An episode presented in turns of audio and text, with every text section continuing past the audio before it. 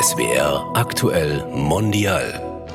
Die haben immer Päckchen geschickt und unter anderem die Bravo. Wir haben jeden Sonntag Bravos gelesen. Und da haben wir uns total drauf gefreut. Daran kann ich mich dran erinnern. Wie war das für dich da? Wir waren sieben Mädchen auf dem Gang, so muss man sich das vorstellen. Aber irgendwie hat jeder seine Tür zugemacht und viele sind natürlich auch nach Hause gefahren. Deswegen war ich halt die erste Zeit viel alleine. Aber Bananen magst du ja nicht so sehr, Nee, oder? mag ich nicht. Überhaupt nicht.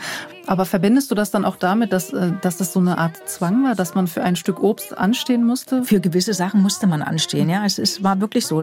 Was ist denn eigentlich der Unterschied zwischen Ost und West? Ihr seid total freizügig. Also da kamen solche, solche Sprüche kamen da. Und was entgegnest du denen dann? Ähm, ich bin offen. Ob ich freizügig bin, weiß ich jetzt gar nicht. FKK zum Beispiel, das ist auch so ein großes Thema. Ne? Hallo und herzlich willkommen. Ich bin Sülal Ajar und ihr hört SWR Aktuell Mondial. Heute soll es um eine ehemalige Ostdeutsche gehen, die seit mehr als 30 Jahren im Ländle wohnt und gleich mehrere migrantische Identitäten in sich trägt. Inzwischen ist sie Leiterin eines Dialysezentrums und erzählt uns ihre Geschichte. Hallo Sitta Krischow. Hallo. Ich würde gleich zu Beginn das Du anbieten, in Ordnung? Ja. Ja, wie schön, dass wir dich hier im Stuttgarter Studio begrüßen dürfen. Zu Beginn jeder Folge in SWR Aktuell Mondial spielen wir so eine Art Spiel. Wir bitten unsere Gäste, drei Sätze für uns zu vervollständigen. Einfach um dich ein bisschen besser kennenzulernen. Bist du bereit? Ja. Der erste Satz lautet, wenn ich an die DDR denke, rieche ich. Ganz kurz habe ich dran gedacht, weil ich am Gaskombinat gearbeitet hab, habe. Es hat schon speziell gerochen, keine Frage. So ein bisschen nach Gas. Nach Gas. Hatte auch, auch die Klamotten, die Arbeitsklamotten haben auch richtig streng gerochen. Definitiv. Der zweite Satz, den du uns bitte vervollständigst, wenn ich mich entscheiden müsste zwischen dem Sächsischen und dem Schwäbischen, würde ich? Sächsisch. Warum? Wo ich damals hierher gekommen bin, habe ich vieles gar nicht verstanden.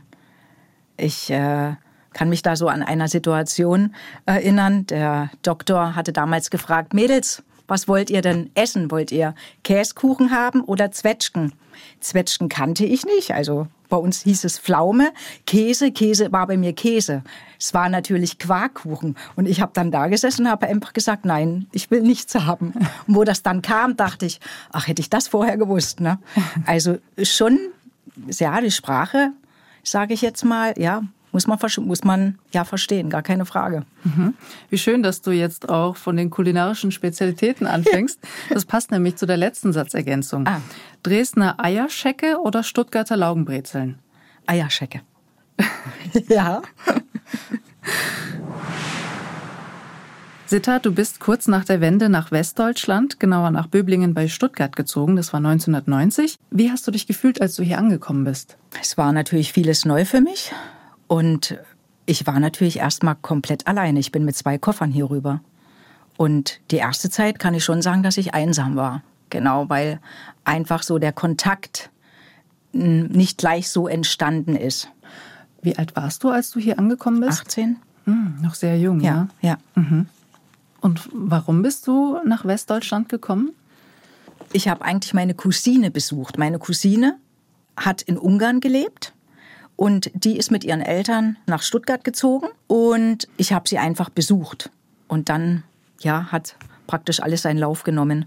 Genau, durch ihren Chef damals, der in Böblingen gewohnt hat, den, der hat dann halt gefragt, Mensch, woher kommst du, was machst du jetzt? Und ähm, habe ihm dann erzählt, dass ich gerne Krankenschwester eigentlich werden wollte, aber das hat nicht so geklappt. Und dann hat er gesagt, du weißt du was, in Böblingen, da fängt im Oktober jetzt äh, ein neuer Kurs an. Schau doch einfach mal. Und dann bin ich dann wirklich Tatsache dahin gefahren, habe mich dann dort beworben und wurde, ja, innerhalb von 14 Tagen wurde ich dann genommen. Mhm, und das hat dein ganzes Leben das hat Kopf mein, gestellt. Ja, natürlich.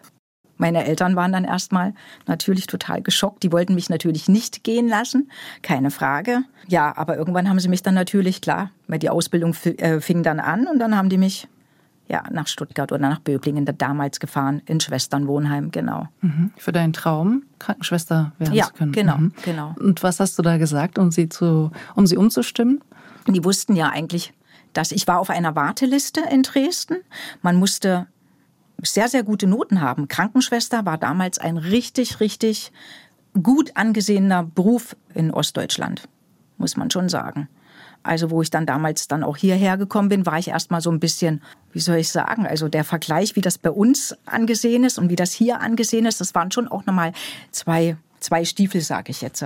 Wie verlief die Reise hierher von Hoyerswerda nach Böblingen? Immerhin sind das ja fast 580 Kilometer Entfernung, ja. also das ist ja schon ein Stück. Meine Eltern haben mich ja hierher gebracht. Mhm. Und klar habe ich mit meinen Eltern über alles nochmal geredet. Die waren natürlich nicht begeistert. Ne?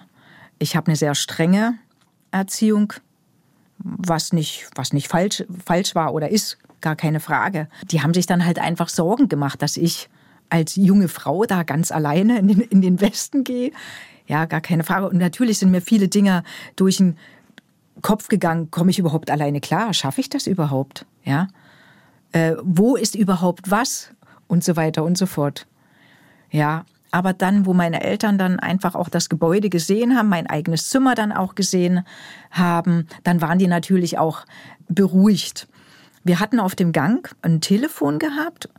Da haben meine Eltern natürlich regelmäßig angerufen. Die haben dann schon auch zum Anfang so ein bisschen, ja, mich kontrolliert, will ich jetzt nicht sagen. Aber ich war früher auch nicht so arg viel weg. Das habe ich natürlich sage ich jetzt mal, wo ich dann rüber bin, habe ich das natürlich dann auch schon genossen, ne? dass ich ins Kino gehen kann, wann ich möchte. Da haben schon auch ab und zu meine Eltern dann einfach mal angerufen, wo ich jetzt denn sei. Und dann haben wir dann schon auf den Gang ausgemacht, dass wir dann gesagt haben, ach, was weiß ich, bin jetzt gerade einkaufen oder sonst irgendwas. Zum Anfang haben wir uns da schon was einfallen lassen. Ne? Später war das natürlich kein Thema mehr. Mhm. Und was hast du davor gemacht? Habe ich dann Maschinenmechaniker gelernt, genau. Maschinist für Gasanlagen nennt sich das. In Schwarze Pumpe ist ein riesengroßes Gaskombinat und da habe ich flüssigen Sauerstoff hergestellt. Okay. ja. Und dann auch noch als Frau, ne? Ist das nicht? Als Frau, ja. Mhm. War auch körperlich schwer. Mit Blaumann, mit allem. Und du hast es vorhin angesprochen, du bist hier angekommen in Westdeutschland, im Südwesten, in dem Schwesternheim. Ja. Wie war das für dich da? Wir waren sieben Mädchen auf dem Gang, so muss man sich das vorstellen. Aber irgendwie hat jeder seine Tür zugemacht und viele sind natürlich auch nach Hause gefahren. Die hatten zwar ihr Zimmer da, waren alle mobil, hatten alle Autos und sind alle praktisch nach Hause zu den Familien gefahren. Deswegen war ich halt die erste Zeit viel alleine in dem, in dem Schwesternwohnheim, obwohl die hätten natürlich auch alle dort schla äh, schlafen können. Hat ja jeder ein eigenes Zimmer gehabt, aber es war jetzt auf meiner Etage war das nicht so. War die Mentalität vielleicht auch eine andere? Waren sie nicht so zugänglich für dich? Zum Anfang nicht so zugänglich, ja. Das war halt so. Wie haben die anderen Schwestern in der Ausbildung da reagiert, als ihr euch kennengelernt habt, als du gesagt hast, hey, ich komme aus Ostdeutschland? Gab es da Vorurteile? Wir waren eine ganz, ganz kleine Klasse. Wir waren zwölf Leute nur, weil das ein neuer Kurs war. Normalerweise ist immer einer im April, war immer einer und dann haben sie umgeschwenkt auf Oktober. Wir waren relativ international. Wir hatten zwei türkische Kollegen waren noch mit dabei. Es war eigentlich bei mir jetzt so in der Klasse direkt war es jetzt eigentlich nicht so, dass, die jetzt gesagt haben, ey, du kommst aus dem Osten. Wenn man mit denen einmal dann Kontakt hatte, dann, dann war das kein Problem. Aber bis man den Kontakt ein bisschen hatte, das hatte irgendwie ein bisschen gedauert. War das dann auch so ein Kontrast, als du also aus dem Osten dann hierher gekommen bist? Hast du da direkt was gemerkt? Ich fand sie sehr, sehr verschlossen zum Anfang. Mhm. Dass man dem manchmal auch ein bisschen was aus der Nase ziehen muss. Ich bin ein sehr, sehr offener Mensch. Ich komme eigentlich relativ schnell in Kontakt. Dachte ich. Das hat wirklich eine Weile gedauert. Mein großes Glück war damals, dass meine beste Freundin, die aus Erfurt kam, kam die Peggy, die hatte dann ihr Zimmer neben mir und ja, ihr ging es auch nicht anders. Ja, und dann haben wir uns beide angefreundet und haben, sage ich ja, wir sind durch dick und dünn bis heute. Sitta, du bist von Hoyerswerda nach Böblingen gekommen und da passt dir auch das Thema Wiedervereinigung. Du hast in Osten miterlebt, also Ost- und Westdeutschland, 33 Jahre Wiedervereinigung. Was macht das mit dir? Ich bin ganz ehrlich, so viel macht das inzwischen nicht mehr, weil ich habe mir lange drüber Gedanken gemacht, was ein Unterschied ist. Ich finde, inzwischen gibt es wenig Unterschiede zwischen Ost und West. Es ist eine Empfehlung des Politbüros aufgegriffen worden, dass man aus dem Entwurf des Reisegesetzes den Passus herausnimmt und in Kraft treten lässt, der ständig, wie man so schön sagt oder so unschön sagt, also die ständige Ausreise regelt, also das Verlassen der Republik. weil wir es äh, für einen unmöglichen Zustand halten, dass sich diese Bewegung vollzieht äh, über einen befreundeten Staat, äh, was ja auch für diesen Staat nicht ganz einfach ist. Und deshalb äh, haben wir uns dazu entschlossen, heute äh, eine Regelung zu treffen, die es jedem Bürger der DDR möglich macht, äh, über Grenzübergangspunkte der DDR äh, auszureisen. Ohne Pass. Bitte? Ab sofort. Ab. Also Genossen, mir ist hier also mitgeteilt worden, dass eine solche Mitteilung heute schon äh, verbreitet worden ist. Sie müsste eigentlich in Ihrem Besitz sein. Also Privatreisen nach dem Ausland können ohne Vorliegen von Voraussetzungen, Reiseanlässe und Verwandtschaftsverhältnisse beantragt werden. Die Genehmigungen werden kurzfristig erteilt. Zuständige Abteilung Pass- und Meldewesen der VP, der Volkspolizei, Kreisämter in der DDR sind angewiesen, Visa zur ständigen Ausreise unverzüglich zu erteilen, ohne dass dafür noch geltende Voraussetzungen für eine ständige Ausreise vorliegen müssen. Das war Günther Schabowski, Sekretär für Informationswesen der DDR, in der berühmten Pressekonferenz am Abend des 9. November 1989. Er hat bekannt gegeben, dass die Grenzen zur BRD für DDR-Bürger offen sind. Dann kam der Mauerfall. Wie hast du den erlebt, Sitter? Ich erinnere mich, ich weiß, dass meine Mama gebügelt hat und der Fernseher lief. Und dann hat sie uns so ein bisschen was darüber erzählt. Oder wir haben natürlich das im Fernsehen dann alles gesehen. Ne? Erinnerst du dich auch vielleicht von deinen Freunden, Mitschülern, was die dazu gesagt haben? Was habt ihr da so besprochen? Erinnerst du dich noch? War das aufregend? Es war total aufregend. Jeder wollte natürlich jetzt nach Berlin fahren. Jeder wollte ein Stückchen von der Mauer haben. Kann ich mich nur dran erinnern. Großes Thema war auch, wir können jetzt mal in andere Länder reisen. Mhm. Mal was anderes sehen, wie nur, sage ich jetzt mal, Polen, mhm. Tschechei oder Ungarn. Ich kenne die DDR nur aus Erzählungen, aus Medien, Berichten und so weiter. Ich habe sie mit meinem Jahrgang 92 knapp verpasst. Wie war denn dein Leben in der ehemaligen DDR? Was ist dir besonders in Erinnerung geblieben? Ich hatte eigentlich eine richtig schöne Kindheit. Mein Vater war, ist inzwischen verstorben, Gastarbeiter. Er war Ungar. Dadurch sind wir halt viel jedes Jahr nach Ungarn gereist. Ich hatte eigentlich alles. Dazu kam noch, dass mein Vater in Westdeutschland gearbeitet hat und immer viel auch mitgebracht hat. Ja, wir sind regelmäßig in Intershop mit meinen Eltern einkaufen gegangen. Deswegen habe ich, glaube ich, da noch mal ein bisschen einen ganz anderen Bezug dazu. Aber Bananen magst du ja nicht so sehr, nee, oder? Nee, mag ich nicht. Überhaupt nicht. Warum? Schmeckt mir nicht so. Aber verbindest du das dann auch damit, dass das so eine Art Zwang war, dass man für ein Stück Obst anstehen musste? Für gewisse Sachen musste man anstehen, ja. Es ist, war wirklich so. Also ich habe in einem riesengroßen Hochhaus gewohnt. Äh, es waren zwölf Stockwerke und ich weiß, wenn es dann jetzt in der Kaufhalle Melonen gab, sage ich jetzt mal, dann wurde durchgeklingelt im ganzen Haus und dann sind wir Kinder losgerannt, kann ich mich noch dran erinnern. Vieles war verboten in der ehemaligen DDR, zum Beispiel Produkte aus dem Westen, ja. Jeansmarken, gewisse Lebensmittel.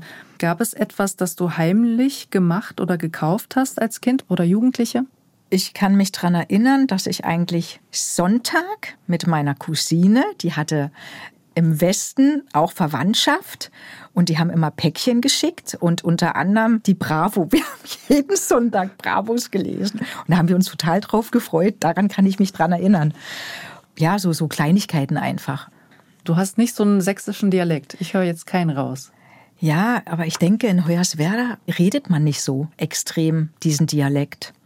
Ich weiß es nicht, ob es daran liegt, dass ich zweisprachig aufgewachsen bin, aber meine Geschwister ja, haben auch nicht so den Slang, sage ich jetzt mal. Meine Mama kommt ja aus dem Erzgebirge, Johann Georgenstadt. Vielleicht hängt es auch damit zusammen, ich kann es nicht so richtig sagen. Mhm. Hast du mir das mitbekommen dann, ne? Mhm, ja. Ort der Handlung Hoyerswerda im Norden des Bundeslandes Sachsen.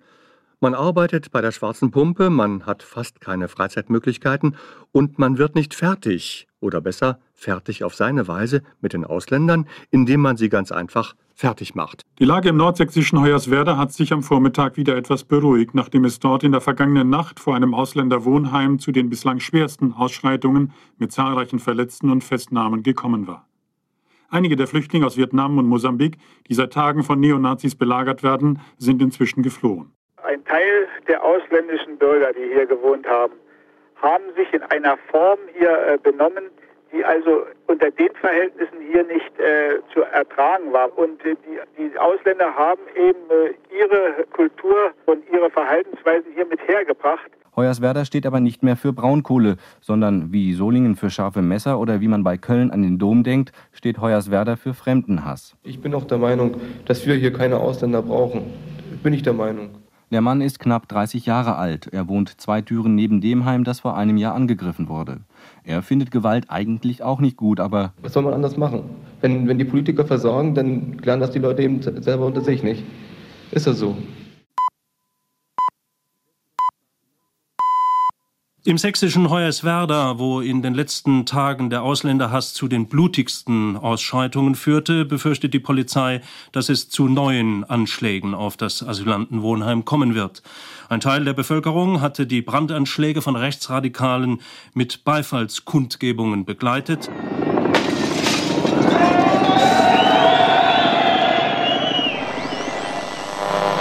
Sitta, du bist in einer recht turbulenten Zeit von Ost nach West gezogen. 1989 der Mauerfall, 1990 kamst du hier ins Ländle und ein Jahr später, 91, kam es im September in deiner Heimatstadt Hoyerswerda zu den allerersten rassistischen Ausschreitungen im wiedervereinten Deutschland.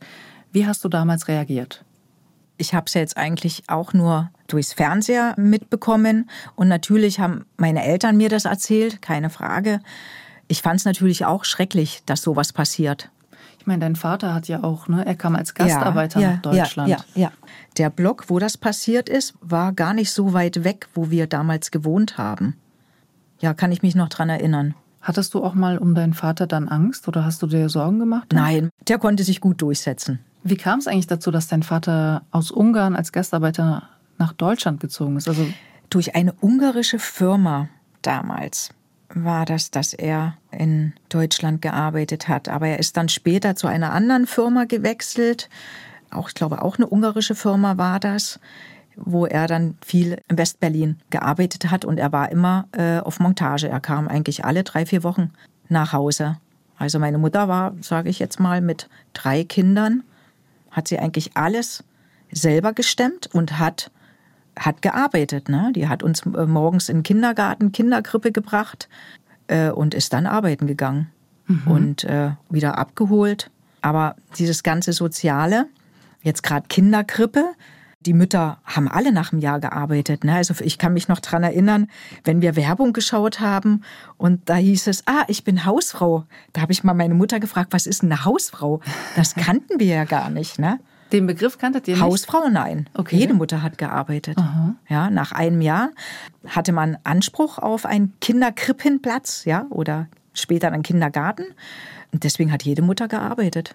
Also was ich weiß, dass es einen sogenannten Haushaltstag einmal im Monat für die Mütter gab, wo die Mütter ihren Haushalt machen konnten. Einmal im Monat haben das die Mütter bekommen. Was machst du denn heute beruflich? Du hast eine Ausbildung als Krankenschwester gemacht. Mhm. Wie ging es dann weiter? Dann habe ich ähm, relativ schnell die Möglichkeit gehabt, in der Notfallaufnahme in Böblingen zu arbeiten. War eine sehr, sehr interessante Arbeit. Aber irgendwann wollte ich ein bisschen Veränderung und hatte dann die Möglichkeit, in einem Dialysezentrum reinzuschnuppern.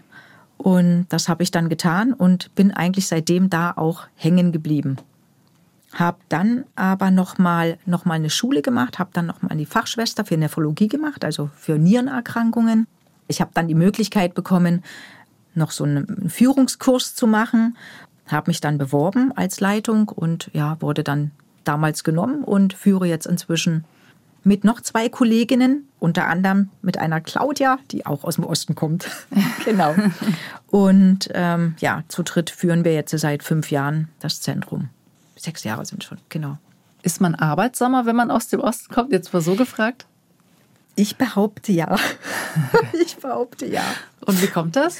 Ich kann es nicht sagen. Ich glaube, es hat trotzdem auch was mit der Erziehung zu tun. Das heißt ja jetzt nicht, dass die Leute hier nicht arbeiten, um Gottes Willen, ja. Aber ich denke schon, dass wir schon kleine Arbeitstiere sind. Mhm. Und kommt das so von klein auf, weil man so viele Rituale hat und Abläufe auch in der Schule zum Beispiel? Ich glaube schon, dass das ein bisschen auch was damit zu tun hat. Apropos, wie war das in der Schule eigentlich? Was habt ihr da für Rituale gehabt? Da war es ja sicherlich auch streng. Ihr hattet ja auch Regeln, oder? Ja, natürlich. Was Klar, zum es Beispiel? gab ja die Jungpioniere, Thälmann-Pioniere und dann kam ja die FDJ, die Freie Deutsche Jugend. Und jeden Morgen mussten wir aufstehen, wenn die Lehrerin reinkam. Ne? Seid bereit, immer bereit. wie, so, wie, so, ein- wie so ein Appell war das. Ne? Also wurde alles sehr ernst genommen. Ja, Jeder natürlich. Titel. Fahnenappell gab's, ja. Du hast einen Sohn? Ja. Der ist 21. Der wird, genau. Der wird 21. Fast 21, Mhm. genau. Hast du das vielleicht auch, also diese Einstellung mitgenommen aus deinem Leben in der DDR aus Sachsen? Also, ne, dass Frauen arbeiten und sich um das Kind kümmern, dass sie nicht zu Hause bleiben. Ich glaube schon. Ich bin relativ schnell wieder arbeiten gegangen, weil ich es wollte. Und ich glaube, ich war ein Jahr zu Hause und dann haben wir relativ durch dummen Zufall einen, einen Kindergartenplatz bekommen und da bin ich relativ schnell als Teilzeit wieder eingestiegen, weil ich es auch für mich wollte. Also ich war jetzt nicht die typische Mutter, die nur zu Hause klockt, überhaupt gar nicht. Aber ich glaube, es liegt auch mit daran, dass mein Ex-Partner auch relativ flexibel war und wirklich sich viel in die Kindererziehung und ja mit eingebracht hat. Und da haben wir uns beide relativ gut abgesprochen. Das haben wir gut beide hingekriegt. Gibt es etwas, was du aus der Zeit dort vermisst? Ich wohne jetzt in einem Hochhaus. Ich kenne kaum meine Nachbarn. Das war jetzt bei uns total. Du hast beim Nachbarn geklingelt, äh, wenn du Eier gebraucht hast. Ja, das war Gang und Gäbe. Ja, wir haben uns alle, alle, alle gekannt. Und das ist schon, was ich manchmal ein bisschen vermisse. Auf meiner Etage gibt es jetzt äh, vier Wohnungen. Natürlich kenne ich die jetzt äh, inzwischen, aber es hat eine ganze Weile gedauert. Ich behaupte bestimmt ein halbes Jahr, bis ich da mal überhaupt jemanden gesehen habe. Vielleicht liegt es auch in meinen Arbeitszeiten, keine Ahnung. Aber irgendwie macht jeder schnell die Tür zu. Also du erlebst sie eher als distanziert? Ja. Immer noch? Ja, heute? okay. das schon, ja. Mhm. Dann machst du, nehme ich an, den ersten Schritt Ja, immer meistens bei... ja. Mhm. Wenn man das dann einmal macht, dann, dann ist das kein Problem mehr. Und siehst du heute noch so eine Spaltung in Ost und West, so eine Art Gefälle? Inzwischen nicht. Inzwischen Siehst du nicht. so eine Annäherung quasi? Ja, ja, Okay. ja. Ich denke, das ist auch generationsabhängig. Mhm. Ja, ich denke jetzt einfach mal die Generation, meine Eltern, die denken da vielleicht schon noch anders, wie ich jetzt. Oder die Generation Z, die denkt wahrscheinlich ganz anders drüber. Also wir haben uns mal wirklich jetzt letztens drüber unterhalten. Ich habe dann auch gefragt, meine Kollegen, was ist denn eigentlich der Unterschied zwischen Ost und West? Also das, was ich gehört habe, ah, ihr seid total offen, ihr seid total freizügig. Also da kamen solche, solche Sprüche kamen da. Und was entgegnest du denen dann? Ähm, ich bin offen. Ob ich freizügig bin, weiß ich jetzt gar nicht. FKK zum Beispiel, das ist auch so ein großes Thema. Ne? Also ich jetzt nicht unbedingt, aber das gab es ja überall. Ja, das ist jetzt hier nicht so. Inzwischen natürlich, klar, gibt es das auch, keine Frage. Wie glaubst du, wäre dein Leben verlaufen? Also, wenn du nicht die Koffer gepackt hättest und dieses Angebot bekommen hättest, Krankenschwester werden zu können? Ich hätte als Frau einen guten Job gehabt, damals. Ich hätte in drei Schichten gearbeitet, hätte gut Geld verdient. Was dann gekommen wäre, weiß ich ja jetzt auch nicht, aber ich wäre arbeitslos geworden. Mein Job gibt es nicht mehr an diesem Kombinat Schwarze Pumpe. Du arbeitest im Gesundheitswesen, leitest ein Dialysezentrum in Böblingen, hast eine Familie und lebst schon seit mehr als 30 Jahren hier im Südwesten, in Baden-Württemberg. Fühlst du dich hier angekommen? Auf jeden Fall. Es gibt kein Zurück mehr, sage ich immer. Also ich könnte es mir nicht vorstellen, wieder zurückzugehen, weil ich einfach, glaube ich, hier schon inzwischen sehr, sehr lange lebe und mich auch wohlfühle. Und hast du das auch drin, dieses Schaffe, Schaffe, Häuslebauer von den Schwaben? Bisschen glaube ich schon, aber das, ich glaube, das liegt an mir selber. Also es ist in mir schon immer so Mhm. gewesen, auch im Osten. Dann hattest du im Osten die Einstellung von jemandem aus dem Schwabenland. Perfekter Hybrid.